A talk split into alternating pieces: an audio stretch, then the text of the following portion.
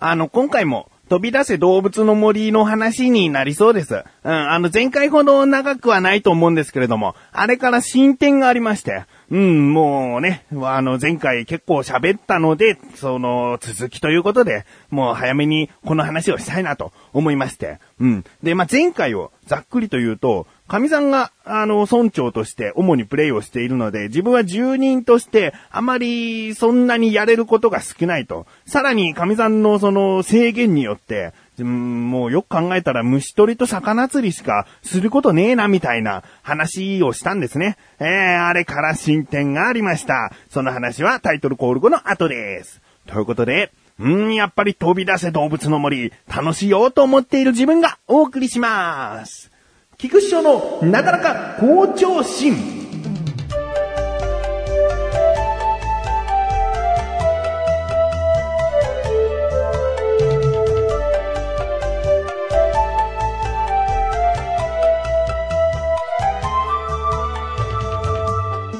実はね、神さんからとあることをやっていいよと言われたんですよ。えー、何かというとですね、木とか花とかの管理を自由にしていいと。うん、この木が邪魔だなとか、花はできるだけここに集めて、えー、花畑にしようとか、そういったその植物の管理をですね、自分がやっていいと。言うんですね。うん、まあ確かに神さんはね、化石を掘ったりだとか、その木を毎回揺らしてアイテムを手に入れたりだとか、いろんなことをしなければいけないから、その木を切ってここに生やそうとか、そんなことを考えてる暇はないんだと。あだからあなたがちょっとやってよと言ってくれましてね。でも自分はもうね、魚釣りと虫取りしかしてなかったわけですから、おー、嬉しいなと思って、ちょっとでもこの村に貢献できるんだと思ってね。えー、いいよっつって。つまりあれだね。農林水産省大臣だね、僕は、つったら、うんうん、つってね、あんまりいい返事はしませんでしたけれども、うん、まあ、自分は農林水産省大臣なので、早速ですね、斧とスコップを持って、ああ、ここはもう橋に行くにあたって邪魔な木だなとかね、そういう風に思ったら木を切っては、えー、根っこを抜いて、また土を埋めて平らにすると、えー、そういった作業をして、かといって木をたくさん切りすぎてしまうと、まあ、街の環境とかに影響してくるのかな。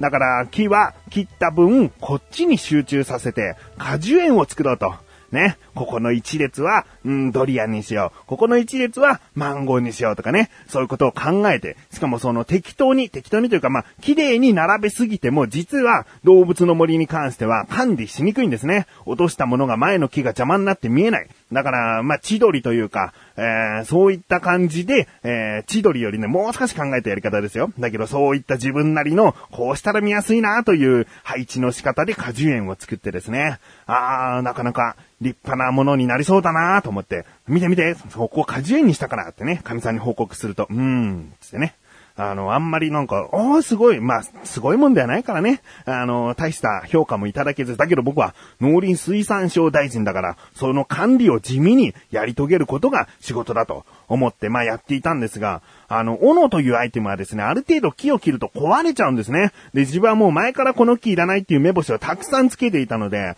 斧でもうすぐいっぱい切ったらもうすぐ壊れちゃって、で、斧をまた買えばいいんだけど、次の日必ず売っているというわけではないアイテムなんですよね。えー、だから斧がないとなんかやることないなーってね、ちょっと、その、農林水産省大臣ではあるんだけども、あんまりこう、日々必ずやらなきゃいけないということもなくですね、まあ、たまにこうやっていくことだなと思って、結局は魚釣りと虫取りがメインっちゃメインなんですよね。えー、だけど、そのね、次の日あたりから神さんが、公共事業つって、村長だけができる、その噴水を建てるとか、橋を新しく、こう、建てるとか、そういったことを公共事業って言うんですけれども、そういうことをやるにあたって、いちいちね、自分に聞いてくるんですね。次何立てたらいいと思う？つって。うん。じゃあ次は街灯を立ててみたらどう？つって。うん。じゃあ街灯どこに立てたらいいと思う？つって。なんかこう 3DS を直接渡されて自分がここに立てたらいいんじゃない？つって。あ、じゃあここに決定？つってやっちゃって？つって。で、やってたりしたんですね。うん。で、公共事業は1日おきに完成するから、まあ、その、1日1個、その、自分の判断でやっていってるんですけども、あ、これを任せるんだと思ってね。うん、で、そんな風に置いていくとですね、自分気になることがあって、街灯だとかそういうものを建てるにあたって、その、動物の森っていうのは道がないんですね。えー、もう動物の森っていうタイトルのそのまんまで森みたいな状態から始まるので、道を作ろうと思って、で、道というアイテムはなくてですね、自分がこう、絵をデザインした、そのマイデザインっていうのがあるんですね。それを地面に貼るっていうことができるんですね。だから自分の好きな絵とかを、その村のどこでも好きなところに絵を貼ることができるっていうのを、まあ考えて、えー、まあ動物の森をよくやってる人はそうやってね、道を作ろうって思うときに、マイデザインで道の絵を描いて貼っていくんですね、地面を。あ、だから自分もやっぱりこう道を作ろうと思って。で、あのね、動物の森のグラフィック的に、その簡単な道はもうすぐにできるっちゃできるんですけれども、そのグラフィックと比べると浮いちゃうんですね。例えば、道だからコンクリートだから灰色一色でいいやと思って灰色一色のものをベタベタ貼ってっても、そのなんかね、村の雰囲気からして浮いちゃうんですね。だからもうちゃんと描こうと思って、あの、石畳の道にしようと思ったから、石畳の絵をですね、あの、パソコンからこう撮ってきて、その写真をさらにドット絵ツールつってドット絵に変換してくれるサイトがあるんで、それをドット絵に変換して、で、色合いを見ながらですね、50×50 ぐらいのマス目の一つ一つを、その、ドット絵ツールで出てきた色の通りにこう並べていってですね。でも2時間ぐらいかけてなんとかできたんですね。もうその1枚の石畳ができたことが嬉しくて、その時もう時間は深夜の3時ぐらいです。だけどもうすぐに道として並べたいと思って。で、ある程度こう重要なところに結びつく道はもうありとあらゆるところこうボンボンボンボン地面にこう自分の描いたデザインを貼っていってですね。ああ、満足だと。もう時刻は明け方の4時半。もう自分これから仕事という日でもあるんですけども、もう満足しちゃって。で、神さんにですね、朝起きて、えー、神さんに見せたらですね、うーん、あ、道作ったんだ。っていう反応でしたけどもね。まあ、あの、国土交通省大臣としてはですね、まあそういった地味な活動も、えー、やっていかないと、村としての安全を取り締まれないんじゃないかなと。思ってですね、評価をいただけずとも、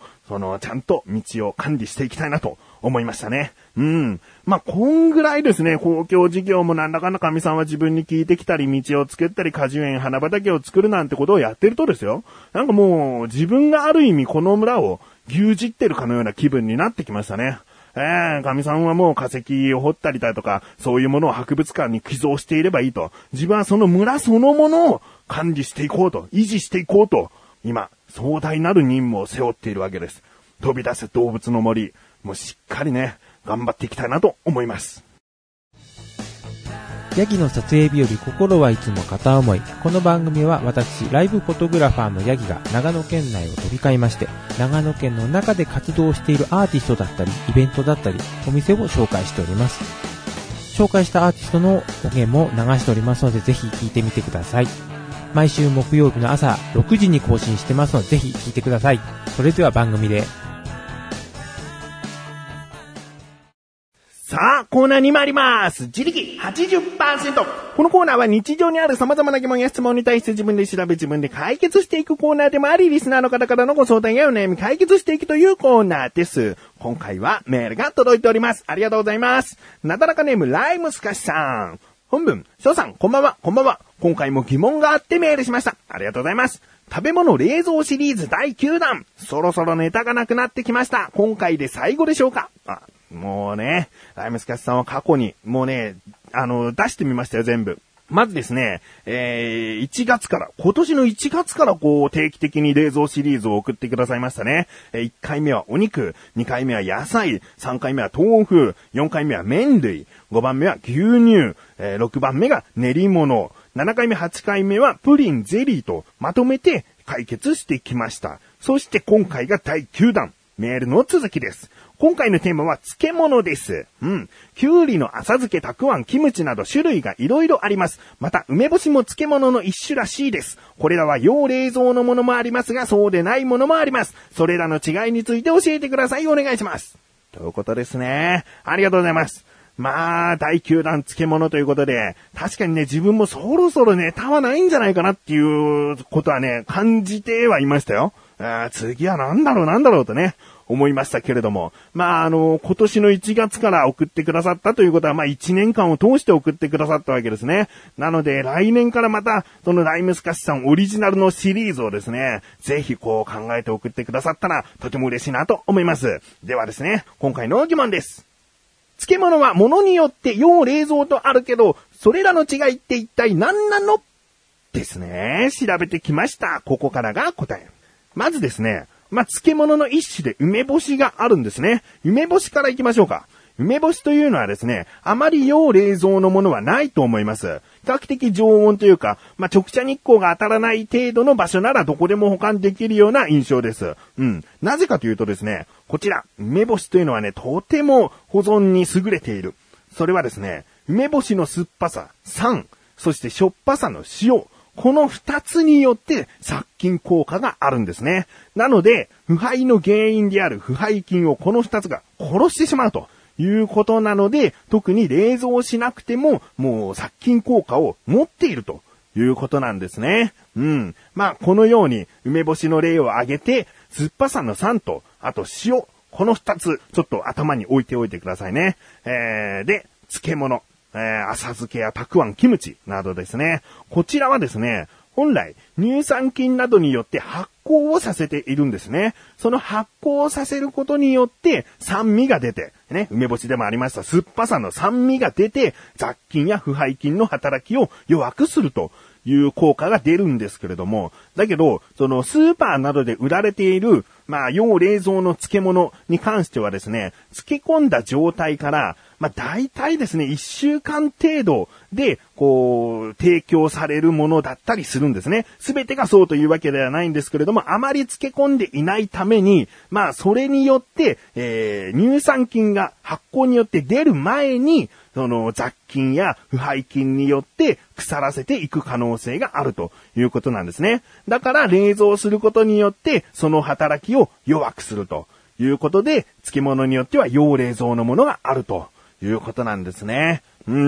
ん、いかがでしょうか。うん、まあ、あとですね、すごく塩に漬け込んである、えー、漬物だったり、そういったものはですね、要冷蔵ではないと思いますよ。うん、要冷蔵になっているものは、比較的自分の印象ですけれども、安価な漬物が多いのかなと、ちょっと思ってますね。えー、古漬けとかそういった長年漬け込んでいて、よく発酵が進んだものというのは、ちょっとお高かったりしますのでね。うん。まあ、そういうことです。ライムスカスさんいかがでしょうか？次回、第10弾として冷蔵シリーズ、やるのか？はたまた来年に向けて新しいシリーズが始まるのか、自分としてはとても楽しみにしていますよ。メールありがとうございます。こういった感じで日常にある様々な疑問や質問の方をお待ちしております。投稿よりなだらかご助身を選択してどしどしとご投稿ください。以上自力80%でした。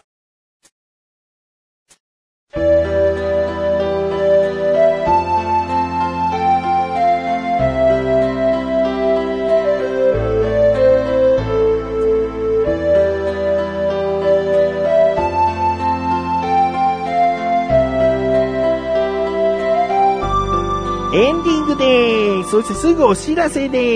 ーす。この回が配信されたと同時に更新されました、小高菊池の小高カルチャー聞いてみてください。今回はですね、ミートソースというね、スパゲッティだったり、まあいろいろと使われるミートソースの話をしていたり、あと小高祐介がグアムに行ってきたよという話の2日目からお話ししたりしています。気になるという方は聞いてみてください。そして、前回お知らせしようと思っていたんですけれども、リンクページから行きます。アスレチック放送局の中にあるクッチレサーラジオが月1更新で更新されております。うん。まあ、あのー、マシュルという男がですね、前回休んだんです。そして復活しているんですけれども、マシュルのね、いろいろないい一面、悪い一面を存分に引き出せた回じゃないかなと思っております。改めてこいつは昆虫気象だなという感想ですね。うーん、気になるという方はもう本当に聞いてみてください。長いです。2時間半ぐらいにわたっておりますので長いですけれども、10分区切りだったり、えー、30分区切りだったりで、お好きなところで止めていただいて、えー、まあ聞いていただけるとと嬉しいなと思います。うん。